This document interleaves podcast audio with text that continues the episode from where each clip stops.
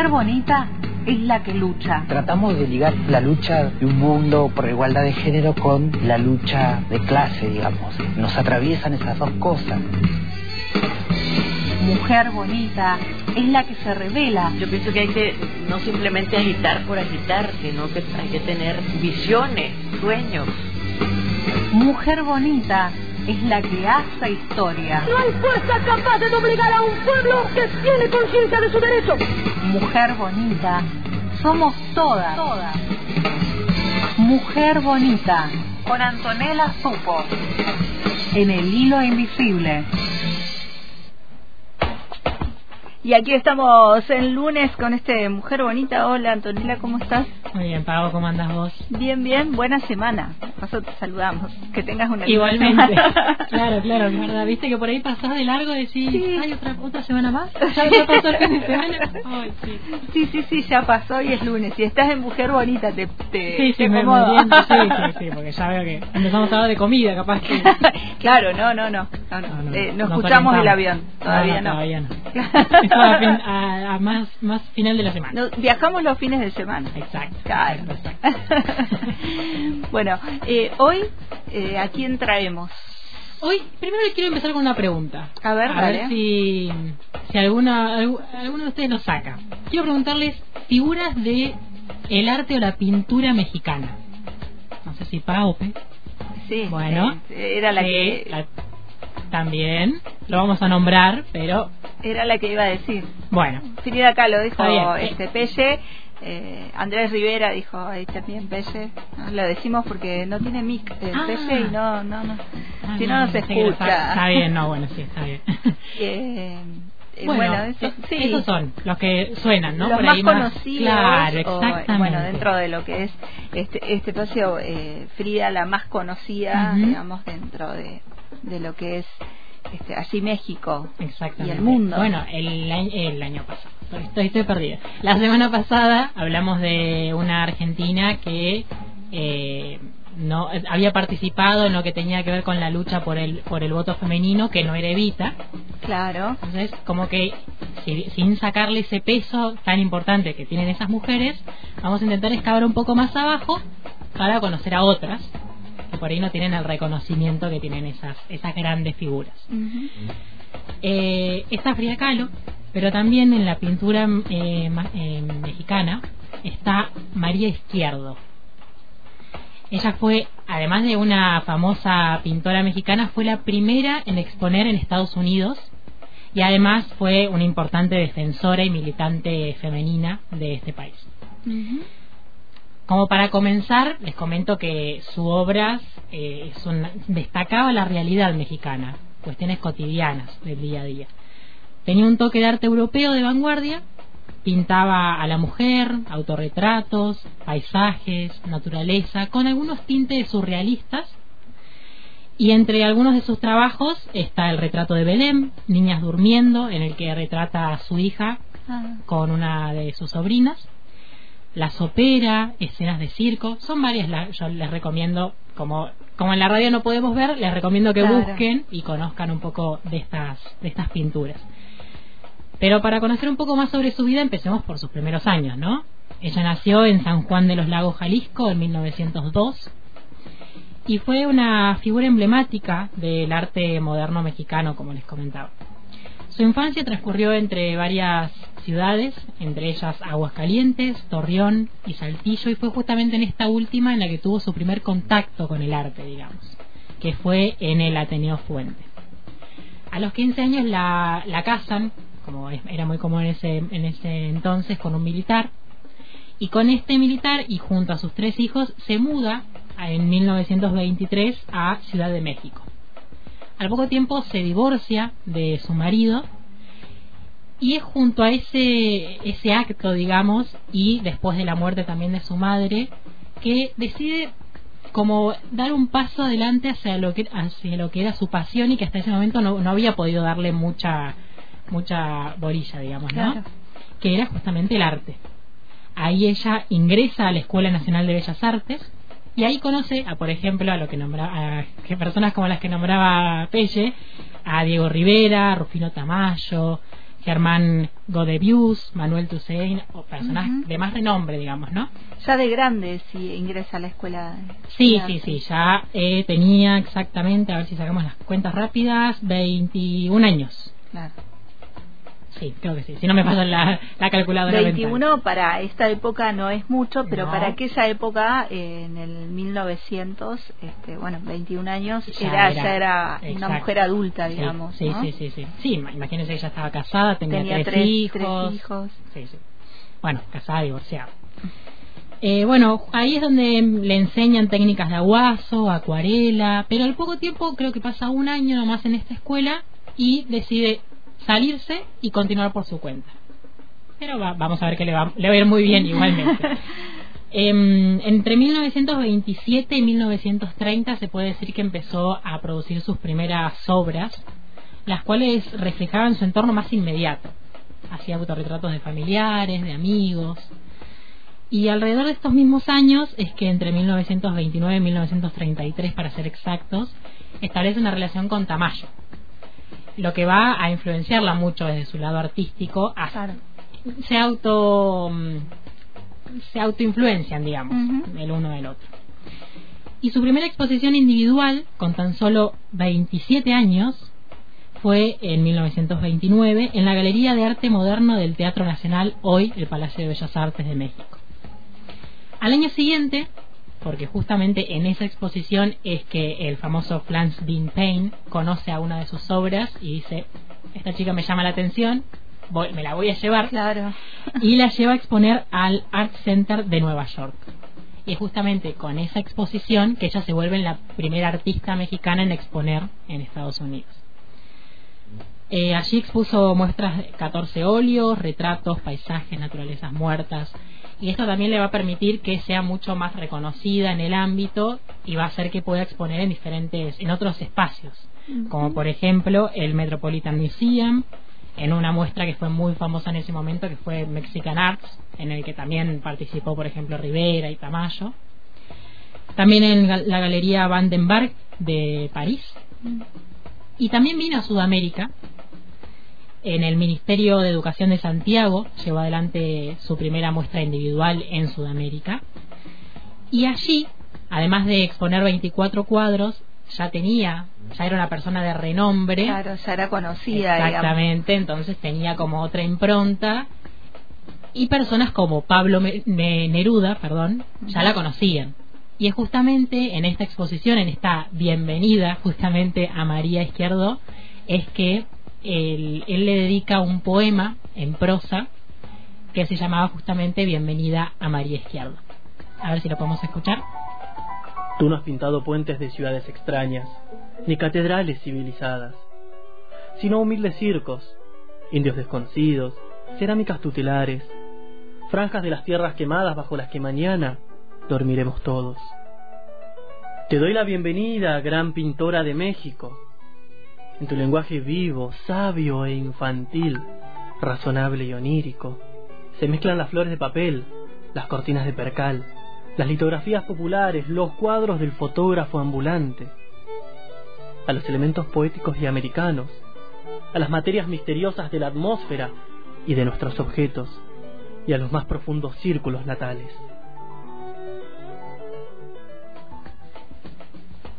Ahí él habla justamente, ¿no? De esto que como que tiene cosas, retrata cosas cotidianas, Cotidianas. detalles, que por ahí no son como cosas muy, muy extravagantes, pero que ella le da su toque para que sean cosas hermosas, ¿no? Cabe recalcar, igualmente antes de seguir, que esta no es la voz de Pablo Neruda, claro.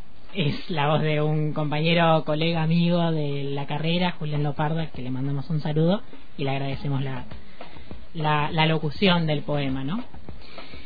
Pero bueno, más allá de, su recorrido como artista y como pintora, también tuvo un importante recorrido en la militancia y en la docencia.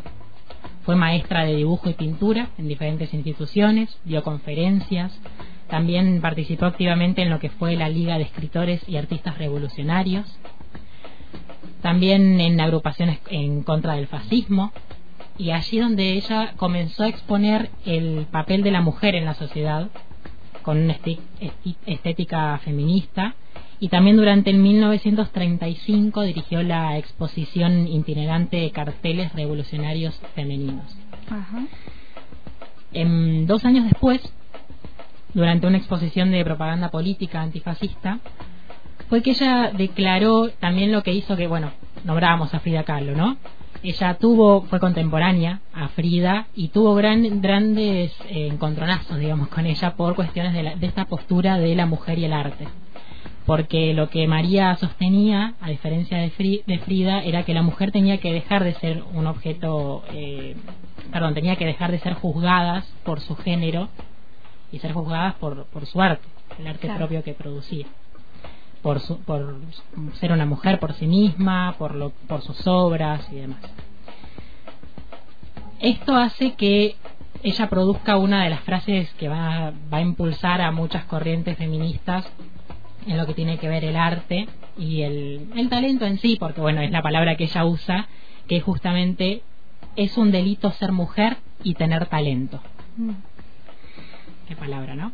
Que trasciende, que trasciende también los tiempos, vamos a decir. Son cosas que se mantienen. Que, hay que seguir este como como luchando contra contra eso todo el tiempo. Sí, sí, sí. Bueno, y ella en su momento tuvo que luchar contra muralistas ella otro ámbito en el que se destacaba y, producía eran los murales y en un momento fue que el departamento del distrito, distrito federal que le había contratado para crear un mural en el palacio de este departamento canceló su contrato porque colegas del ámbito hombres cabe aclarar eh, argumentaban que ese trabajo debía ser ejecutado por personas más experimentadas y obviamente por un, por un hombre, ¿no? Claro. Y decían incluso que la obra mural, de, que su obra mural debía ser relegada a escuelas o a mercados por el simple hecho de ser mujer, ¿no? Una, una locura. En este momento es una locura, en este momento era, bueno. ¿Y, no pintó el mural? No, no, finalmente no lo pintó. Incluso le llegaron otras ofertas para pintar, por ejemplo, escuelas y ella lo sentó como una, como, como como un insulto, porque era justamente, estaban avalando lo que decían sus, sus colegas, ¿no? Eh, sus últimos años, ella lamentablemente sufrió una parálisis en todo su lado derecho. Ella era eh, derecha para, para pintar, entonces tuvo que empezar a, pintar con su lado izquierdo, con su mano izquierda, hasta que en 1955 fallece de una embolia. Esto es más o menos un recorrido por su por su historia, por su obra, ¿no? Por su vida y obra. Pero igualmente les, les comparto que hay un documental que, que retrata toda su vida y obra mucho más detalladamente, que se llama María Izquierdo, Mujer y Artista. Es una coproducción de Canal 44 y Canal 22 de México. Y ahora vamos a escuchar unos fragmentos de, de lamento traer voces de hombres, pero son las que hay para hablar de las que hay en el documental. Exacto. Eh, la, bueno, la saqué del, del, canal de YouTube justamente del canal 44, uno de los de los que coproduce este documental. Vamos a escuchar a Gabriel, eh, Gabriel Torres, perdón, director de Canal 44, que menciona la misión del documental, Armando Casas, el director de Canal 22, el otro canal que coproduce este documental, que destaca la vigencia de, María Izquierdo, y Gabriel Santander, que es el director del filme documental, que expone básicamente lo arduo que fue el trabajo de esta, esta producción. ¿no? Pretende hacer un modesto homenaje a una gigante, María Zenobia Izquierdo Gutiérrez, mejor conocida como María Izquierdo. Lo hacemos a través de un breve recorrido respecto de las vicisitudes acontecidas durante su breve vida y la prolífica obra que le identifica, misma que se verá reflejada con mayor explicitud en la exposición audiovisual de este interesante documental. María Izquierdo es una mujer que representa los valores del feminismo actual, que es una mujer vigente, sobra, está siendo más reconocida y descubierta en todo el mundo. Nos parece de la mayor pertinencia presentar este documental producto del trabajo de medios públicos interesados en ofrecer lo mejor a sus audiencias. Este es un documental que costó muchísimo trabajo. Eh, fue como escalar el Everest porque, bueno, pues la cuestión financiera que en esta industria nunca alcanza, el dinero, ¿verdad? La cuestión sanitaria que fue terrible para todos, el choque de trenes entre eh, historiadores y, y, coleccionistas, en fin, una serie de cosas. Pero aquí estamos, aquí está la película. Bueno, esas eran las voces de Gabriel Torres, Armando Casas y Gabriel Santander, personas involucradas en el documental de María Izquierdo, Mujer y Artista. Que, bueno, se trata justamente de la vida y obra ¿no? de, de esta pintora mexicana. Que lo encontramos en, en, en internet. En internet sí, sí, se encuentra fácilmente. Hoy, hoy en día encontrás, encontrás casi todo por ahí, así que sí, sí, sí, está, está por ahí para, para poder verlo si quieren conocer muchos más detalles. Claro. Que estuvimos hablando ahora. Y hasta ahí estaría eh, la, el micro del día de hoy. Y hoy eh, me acabo de dar cuenta, sin quererlo, ¿eh? ¿eh? Estoy haciendo un pequeño spoiler y adelanto de lo que vamos a hacer el viernes. Dale. Pero vamos a viajar al país de México ahora que me doy cuenta. Ah, ya tenés los pasajes. Ya, tenemos los pasajes bueno. sacados. y en consonancia, María Izquierdo, vamos a, a visitar su país. Y les juro que no fue intencional. ¿eh? Me acabo de dar cuenta escuchando las voces mexicanas, me trasladé ahí y dije, ay, claro, si el viernes. Pero bueno, eso será para, para el viernes, ¿no? Pero bueno. Eh, bueno, tenemos un, una canción para cerrar la mujer bonita del de, día de hoy. Se llama Mexicana Hermosa, que es interpretada por Natalia Lascurcade y Carlos Rivera como parte del proyecto musical benéfico Un Canto por México, que justamente Natalia Loforcade destina a distintas causas.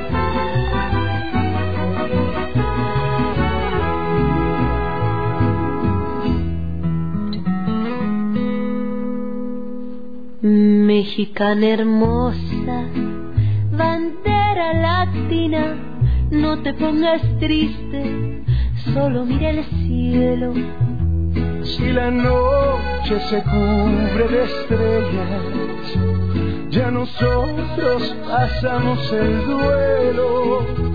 Si la noche se cubre de estrellas, y a nosotros calmamos la pena.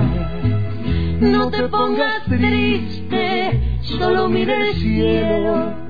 Que la noche es buena para reconciliar los sueños no te pongas triste, que tus ojos negros son la llama inquieta, dulceador en mi consuelo. Mexicana hermosa, morena bendita, en tus ojos negros doblo mis apuestas. Hoy tu tierra marchita y eterna de nacer toda luz en su cuesta. Hoy tu tierra marchita y eterna roba besos, vida primavera.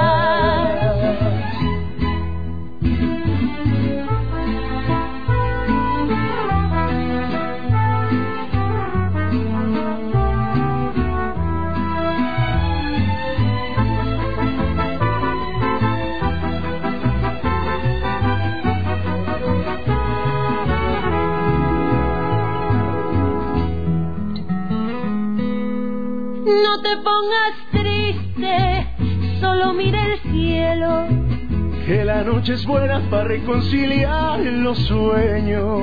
No te pongas triste, que tus ojos negros son la llama inquieta, dulce ardor en mi consuelo. Mexicana mía, preciosa María no te olvides nunca que eres poderosa. Que a tu mando, pasión colorida, yo le canto mi cola y mi prosa. Que a tu manto, pasión colorida, yo le canto pa' toda la vida.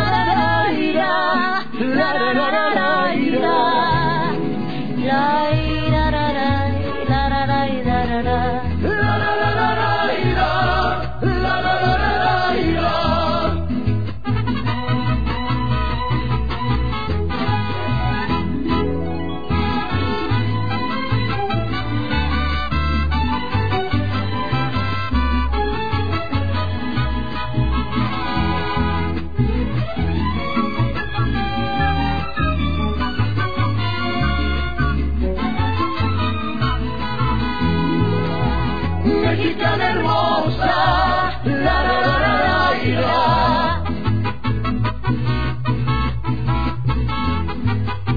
Mexicana hermosa. La, la, la, la, la. Ay, ay, ay, ay, ay.